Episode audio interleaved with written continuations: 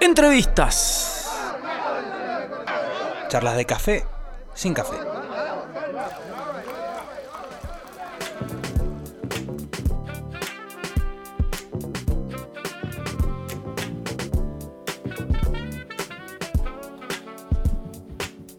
Bien amigos, de regreso al show del rock en el marco de esta tarde con mucho viento. No sabemos de dónde viene. Enseguida le preguntamos a Google tire la orientación del viento. Sí, la Eh, velocidad. sí, La tiene. Porque acá, eh, acá es fuerte. Mi jardín, por ejemplo, tiene dos sillas en el piso. Que ya es un, es un dato así como para saber la velocidad del viento. Sí, sí, se te escucha volado. Y probablemente mi servicio de internet también esté así, eh, se esté rompiendo. Se te escucha bien, ¿eh? ¿sí? Bueno, genial. Bueno, vamos a darle la bienvenida a una, una persona, una de las voces en el marco de estos 20 años de, rock aquí en Mendoza al aire, entre Rock and Pop y Vorterix 104.5, siempre adelante.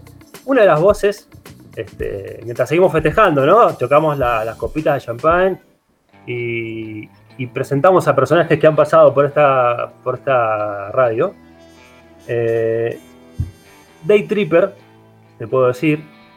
Eh, y te digo algo que a ver si lo sacás. Bombardeo el demo. Vamos Sí. a presentar a Marcelo Martínez, el pelado Torabe. Bienvenido, pelado.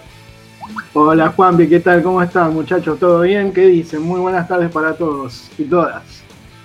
¿Qué Qué tal? grande. Bueno, bien, loco. Contentos acá de charlar un rato con vos. eh, escuchar algunas experiencias tuyas de, de esta, de esta hermosa pasión que es la radio. Eh, ¿Vos cuánto llevas haciendo radio? Ta- Contanos cómo arrancaste. Mirá, yo arranqué en el año 92, en junio precisamente. Eh, un día por la mañana era un sábado, porque yo estaba los fines de semana. Un programa que conducía Bebe Sanso en Rock and Pop, pero que lo Sí. estaba haciendo una suplencia a Marcela Feudale. Así que imagínate, porque creo que por aquel entonces ella no estaba con Tinelli todavía en la tele. Y los domingos eh, con Ari Paluch, con. Bueno, sí, que estaba con Gatman haciendo el clásico de clásicos. eh, con la Turca Najmías el domingo en la mañana. Después eh, Alfredo Casero tenía un programa por aquel entonces, se llamó Oh. El Circo de- del Doctor Vaporeso. Y el sábado a las 5 de la mañana, eh, con otros dos conductores atípicos por ahora lo que te estoy comentando, porque eran José María Listorti y Freddy Villarreal, que hacían un programón estaban del otro lado. Que ellos estaban con Mario en ese momento en la semana. Y, y así empecé, como atendiendo el teléfono. Eh, muy de abajo, digamos, este, como asistente de, de producción, coordinador. En ese momento había una profesión en la radio, sobre todo ahí en Rock and Pop, que era coordinación de aire, Sí. porque el operador estaba solo, no existía obviamente todo el sistema digital de este momento, entonces las tandas había que hacerlas con cassette y estábamos ahí, bueno, yo empecé con mis primeras armas haciendo eso, de abajo, con el teléfono y armando las tandas, hasta que empecé a. Sí, en el 95 empecé a musicalizar y bueno, después ahí fui, digamos, como creciendo en la parte siempre de lo artístico, porque lo que es administración y demás, hice alguna cosa de producción, pero, pero siempre volcado al artístico, al aire. Este, podría decir que me faltó operar nada más, pero, pero Claro. si te tirás ahí la consola, por ahí te lo hago, un ratito, aunque sea. Pero Bueno, bueno, Y de, de todos, eh, me quedaba con la parte de, imaginarte de, de telefonista. Entonces digo, quizá en ese momento, ¿cuál, cuál fue el personaje que más eh, resaltó? Que vos dijiste, qué gracioso, qué personaje, eh, cuando vos estabas ahí, digamos. Que quizás también te marcó un camino y- y quizás después te enseñó cosas.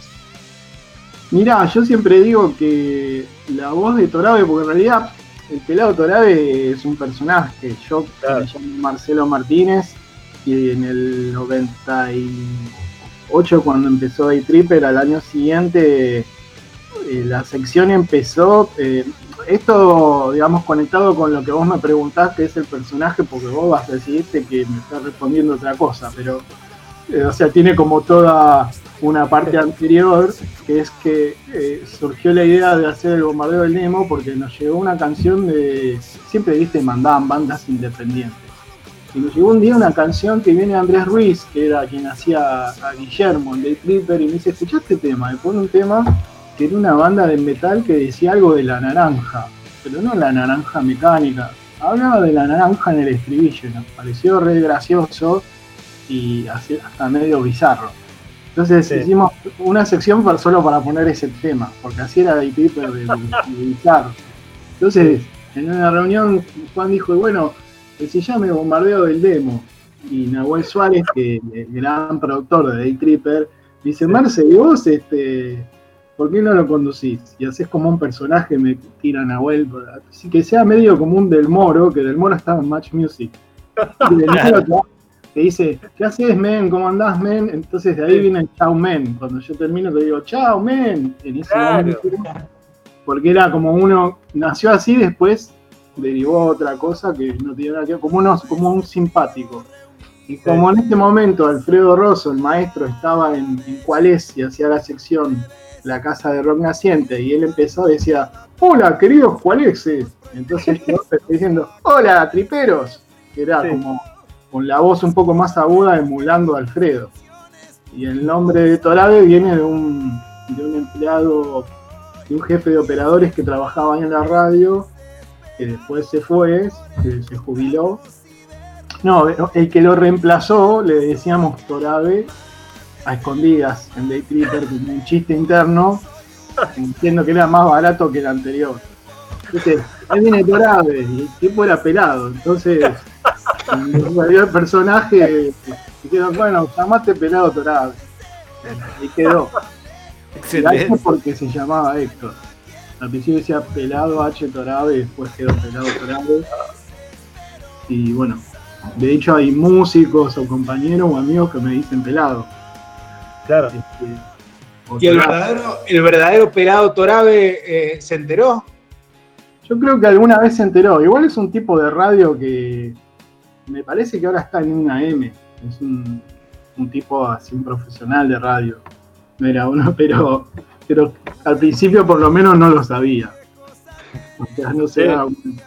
pero, pero fue como gracioso. En Day Tripper al principio era todo como muy bizarresco e impregnado por el humor de, del gran Fabio Alberti, ¿no? Y, Claro. y bueno, eh, de Damián Dreisig y Capuzotto llegó a estar, hizo eh, bueno los bodriazos y algunos personajes, había uno que se llamaba Hipolanar. ¿Me escuchan ahí? Sí, sí.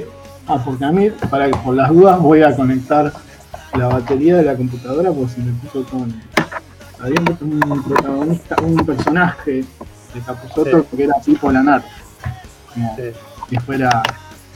Este, el apodo era Pipo y Lanar el apellido. Y, y bueno, todo era como, digamos, con esa temática. Y las reuniones de producción eran un delirio. Una, una linda época. Quizás, digamos, a, a diferencia del tanque cuál es, que era el programa insignia, el más fuerte, el super popular, Sí. después venía Day Tripper que era medio un delirio, pero Claro. con, con ese tipo de humor y Juan que tenía un perfil más alternativo en lo musical, por ahí, pero estaba buena la conjunción o el contraste. Totalmente. pero era un delirio. O sea, estar ahí y las reuniones de producción a veces eran medio inentendibles. pero nos, nos juntábamos en la casa de Nahuel o en la de Juan después y yo me divertía. Entonces, pero, pero era una, una época muy linda. Qué Lo importante es que alguien anote. ¿Eh? claro, sí, sí. Ah, y Nahuel siempre, viste que, bueno, ustedes lo deben conocer. Nahuel es como tipo, es un, es un productor del- de, la vieja escuela. El tipo como producía para todas las produ- eh, todas las secciones del programa. O quizá Claro. viste que los productores, eh, no sé, tienen agenda, se fijan en las notas o van atrás de lo que quiere más el conductor. Nahuel venía y te decía, che, Marce, para el bombardeo pensé, pensé tal cosa. Eh, Fabio, para vos pensé tal otra. Y, yo, eh, y era como, bueno, una usina. Y era un momento, no sé, como que había mucha creatividad, no sé, como se nos ocurrían cada, o sea, muchas cosas inusuales, no sé, como si que ya venían de, no sé, que nos viene la noche, que era el programa anterior, con Tuki, Sí. Juan y Leo. Pero, pero estuvo muy bueno la época. Sí. Marcelo, te iba a preguntar, bueno, ¿en qué momento te, em, te diste cuenta que el bombardeo del demo iba para hacer una sección picante? ¿Cuándo, en, en qué momento empezó a sumarse cada vez más de demos? ¿Cómo fue ese proceso? Y mira, eh, cuando pusimos ese demo de la naranja, eh, siempre nos llegaban demos, pero hicimos como una convocatoria y a los pocos días empezaron a apilarse los CDs, eh, los cassettes, por eso el logo tiene un cassette.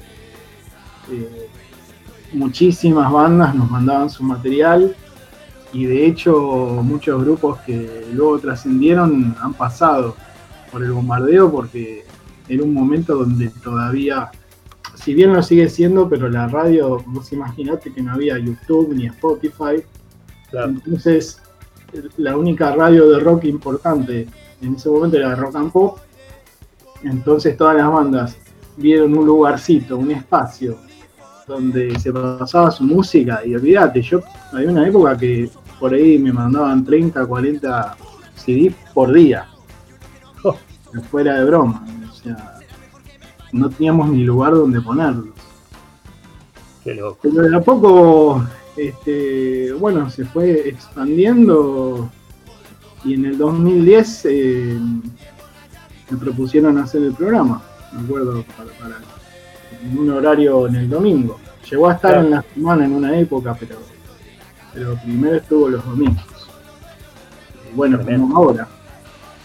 ¿Y ahora? ¿Seguís en Rock and Pop los domingos a la noche también?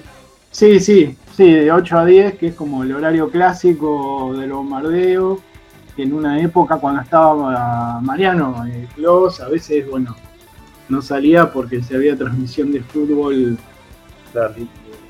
digamos, se continuaba, pero salía a través de la página, así que siempre te podría llegar a decir que es el, el horario clásico del bombardeo, el domingo de 8 a 10. donde De una. el espacio en la banda que ya cumplió 21 años en, en marzo. Buenísimo. Así que bueno, Una, ¿cómo? un- una bocha, mucho tiempo. Sí, la verdad que sí, yo no sé cuántos programas por ahí duran tanto. Bueno, si bien primero fue una sección, pero el año pasado creo que salió una nota, me parece que fue en Clarismo en la Nación, sobre programas de radio longevos. Y bueno, había muchos de AM y de FM estábamos nosotros, la Casa de Rock Naciente, Sí. y alguno más. Pero, pero sí, la Sí. verdad que 21 años Una bocha. eh, es increíble.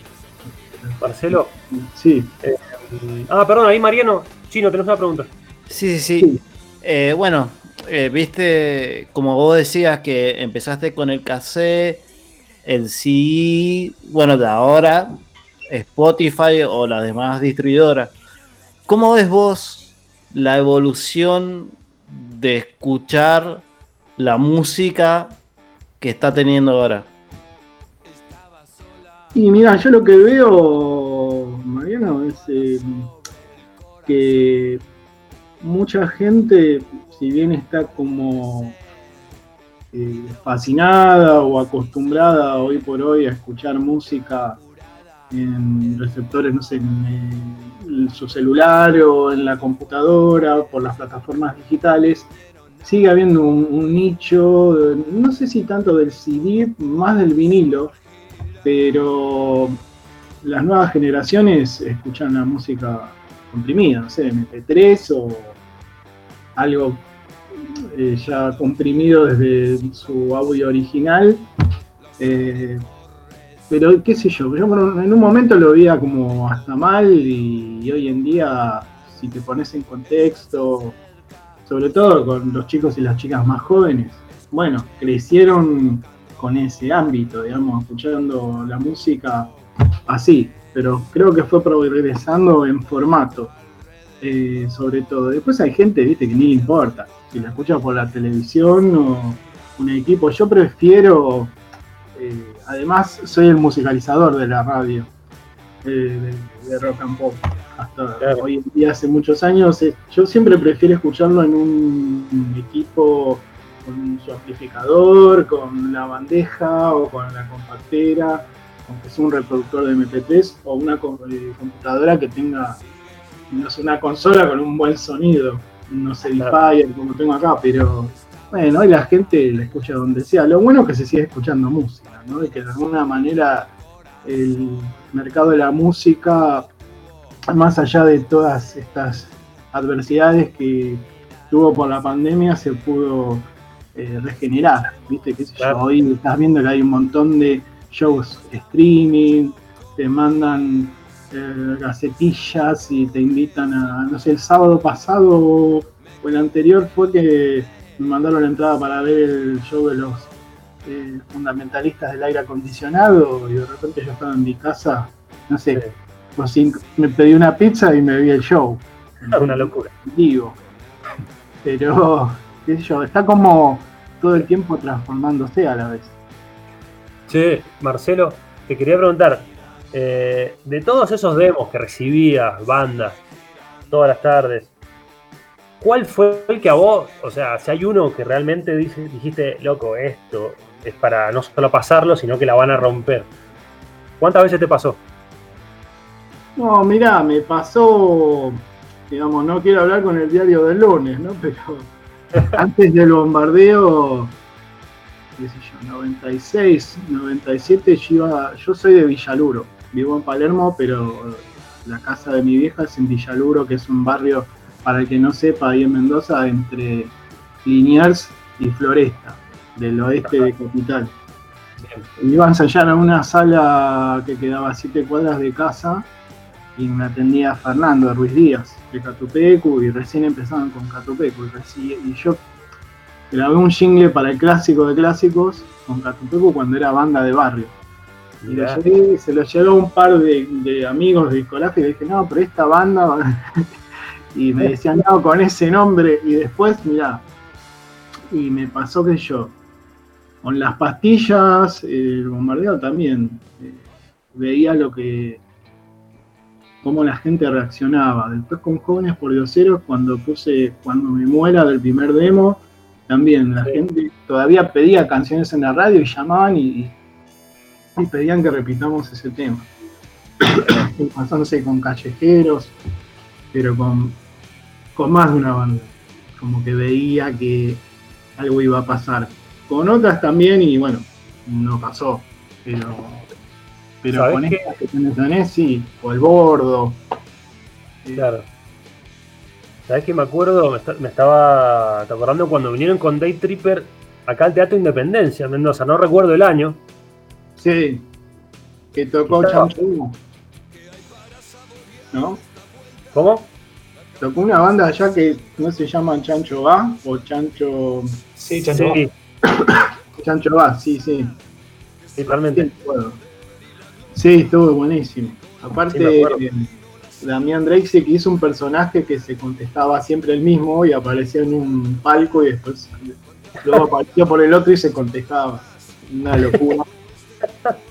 Pero aparte Mendoza siempre nos tratan re bien y es una provincia hermosa que siempre, no sé, cuando hablamos en Day Tripper decimos tenemos que volver a Mendoza, siempre nos tratan re bien. Aparte de Dani Pacheco es un capo, un genio y la pasamos bárbaro. Así que Bueno, siempre lo Ojalá. recuerdo. ¿Eh? ojalá nos veamos pronto. Sí, sí, yo le dije a Dani que por ahí me da una vuelta próximamente. Y les pido Claro. disculpas que por ahí, o sea, podríamos haber hablado desde antes, pero, pero ahí se me complicó justo con la radio. Aparte, tuve un, un problema estomacal esta semana que casi le pega en el palo, eh, por ahí no, no entraba hoy tampoco. Pero, pero bueno, acá estamos y, y podemos participar y, y celebrar los 20 años del rock allá en Mendoza que la verdad que los felicito porque está buenísimo que haya una opción como esta, que se siga difundiendo, sobre todo por las bandas, digamos, hablo desde mi parte, la música, el rock independiente, eh, y, y bandas tan buenas que han salido allá. Digo, me acuerdo cuando estuve girando en Europa con Caramelo, o sea, para mí Mendoza siempre me trae muy buenos recuerdos y es un lugar al que siempre quiero volver. Así que felicitaciones y celebramos. Hemos hecho un concurso, me acuerdo también, apoyado un concurso de bandas que hizo un programa y todo. Ajá. Así que los felicito, loco, 20 años ya. Impresionante. ¿Cómo pasa el tiempo? Te quería, te quería preguntar, recién, bueno, hablabas de las bandas que, que como que vos habías visualizado antes de que tengan éxito. Eh, te pregunto por la, por la otra banda, que quizás las otras bandas que nombraste recién, como que quizás te, vos la escuchaste dijiste, esta banda la va a romper, y, y después o se demoró mucho tiempo en romperla o no la rompió. No, lo que pasa que, por ejemplo, si te nombran una que después no la rompió, eh, como que no la vas a conocer, tal vez. Pero sí, la otra pregunta que me hiciste de mm, alguna banda que haya tardado un poco más, recuerdo cuando me dieron, no sé, el, demo o esa primera grabación de Él mató a un policía motorizado, que quizás una banda que tuvo un desarrollo un poco más largo. Eh, cuando pusimos a Callejeros, eh, no sé, al año siguiente estaban llevando 20.000 personas. Entonces fue como más vertiginoso. Pero él montó y sobre todo, viste, quizás ese tipo de bandas, eh, los grupos indies. Bueno, un ejemplo que me remonto más atrás, en, Day Tripper, Juan, Nahue, siempre se difundía mucho a Babasónicos, que era una banda muy conocida, pero que tocaba en lugares, no sé, como Cemento, o para cierto público, y después explotó. Le llevó como todo un, un desarrollo, como para ser masiva. La banda siempre fue conocida y sacando discos buenos. Sí. Sí, pero le dio un apoyo. Claro, sí, sí, sí. Pero creo como que tal vez siempre le costó más a ese palo del rock, por lo menos en Buenos Aires. Y aparte el, el bombardeo nació en el 2000, que fue como el auge de lo que se conoce como rock barrial. Claro. A mí me dicen, eh, porque la banda que vos ponías, y digo, bueno, no sé, yo es un reflejo de, de lo que pasaba en el under. Porque, por ejemplo, Eruca fue una banda que también yo empecé a poner en rock and pop cuando no eran conocidos y después termina explotando y fue, tal vez te podría mencionar como una banda que yo le tenía toda la fe, pero Claro. que, que- que dije, bueno, van a tardar, pero y, y tuvieron un camino de desarrollo quizás, eh, no sé, un poco Tremendo. más. Tampoco fue claro, viste, pero pero es una banda de, con, con un estilo musical que, o sea, merita que sea así, tal vez, Claro. pero, pero bueno, justo se dio en ese momento donde el rock acá en Argentina y sobre todo en Buenos Aires venía por ese lado. Totalmente. Bueno, como un servicio a la comunidad. Bombardeo el demo era ayudando a las bandas y además compartiendo música, arte, este, ablandando un poco los oídos, que es lo que intentamos hacer por lo menos hace 20 años acá. Este, nosotros, Mr. Music hace 4 en Bortree. Pero bueno, felices de ser parte y de bueno festejar. Eh, en cualquier momento te llega, pelado, te llega un champagne con una bolsa de arándanos de. Bueno, dale, me asustaste en un momento, pero bueno. O sea, eh, Menos mal que tenía arándano. Claro, de bolsa de arándanos. Bueno, bien, vamos a probarlo. Pero bueno, muchísimas gracias. O sea, ya festejaremos y, y bueno, nuevamente les quiero, los quiero felicitar, ¿no? Por 20 años, dos décadas de rock en Mendoza, que no es poco. O sea, más o menos como el bombardeo. Claro. Un añito menos. ¿no? Tenemos que hacer Bueno, una pista.